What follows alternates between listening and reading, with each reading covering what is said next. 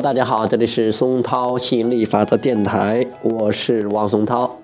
今天继续给大家讲亚伯拉罕吸引力法则，成就你的美好人生。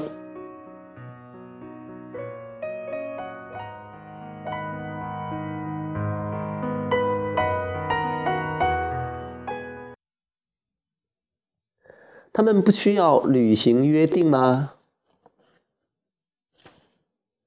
接着问道：“亚伯拉罕，关于允许，一条古老的谚语不知不觉浮现在我的脑海。人们有权利随心所欲地，对我而言，这就是允许。挥舞自己的双臂，只要他们不影响我挥舞双臂的权利，只要他们没有打到我的鼻子。”换句话说，我好好的生活着，允许其他人成为、做出或者拥有任何想要的事物。但是如果生意上约好的事情发生变化，我们却不去要求别人遵守我们的约定，履行他们的责任，恐怕这是很难的，因为我们已经提前约定好的。亚伯拉罕回答说。只要你认定别人会妨碍你，或者认定别人会把双臂挥到你的脸上，那么你还是没有真正明白，为何正是你自己导致现在的局面。从今天开始，你可以仅仅思考自己想要的事物；从今天开始，仅仅吸引自己想要的事物。你的问题之所以发生，就是因为昨天或者过去的某天，你没有明白这点。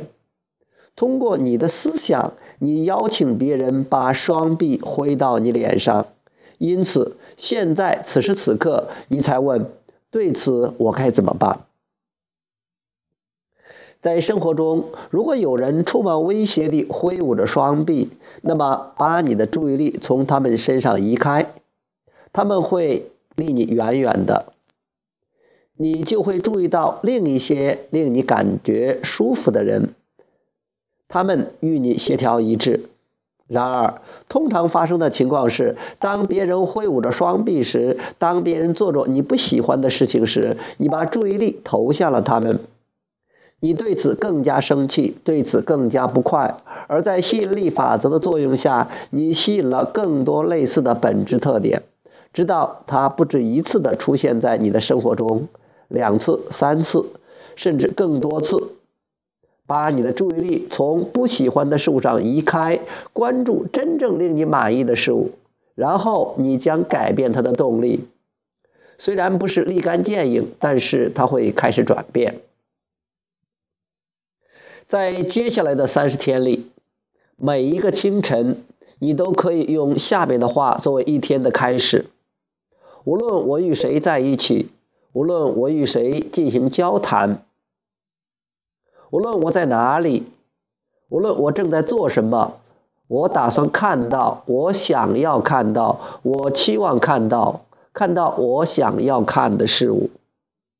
那么，你将改变生活的动力，而且所有现在让你不高兴的事物将会从你的生活中消失，会被你真正想要的事物所取代。这是绝对会发生的，这就是法则，永不结束。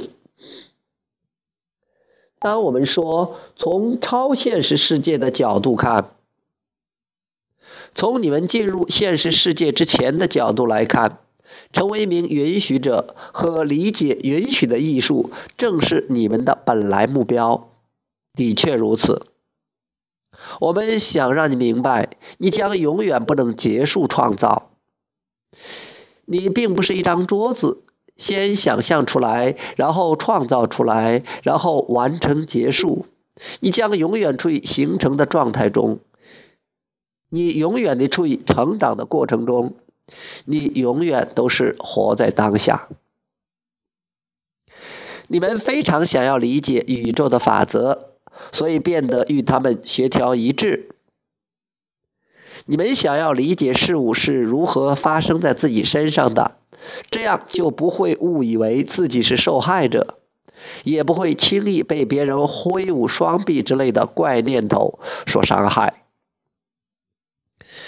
当你在两个世界之间过渡时，一个是明白我们再次谈论的法则之前，你已经创造的世界；另一个是你清楚地明白法则之后正在创造的世界。对你来说，此时理解事物最困难。因此，过去提前铺设或者提前思考所产生的事物，仍然处在你的经历之中。与你现在想要的事物不能和谐共处，因此我们明白，当你处于这个过渡阶段时，会有一些不适应。但是，只要你越来越清楚自己想要的事物，这种不适就会越来越少。过去的动力产生的大部分混乱都在离你远去。当你情绪正佳之时，只考虑自己所做、所思或所谈的事物，你就是在允许自己。如果一边处于积极情绪之中，一边将自己的看法融入别人的经历，你就是在允许别人。这就是如此简单，就是如此简单。因此，你无法一边产生消极情绪，一边又保持允许自己的状态。成为允许者，就是成为感受积极情绪的人，意味着支配自己的注意力。它并不是让世间万物服服帖帖地俯首称臣，让所有事情和所有人都变成你想要的样子。它意味着在宇宙中，在你的世界里。在你的朋友中间，只选择关注其中与你协调一致的事物，同时忽视其他的事物，不吸引也不邀请他们，这就是允许的艺术。朋友们，允许是在你们长期不断的努力和完善下才能达到的一种最辉煌、最灿烂的存在状态。一旦成为允许者，你们将一直螺旋上升。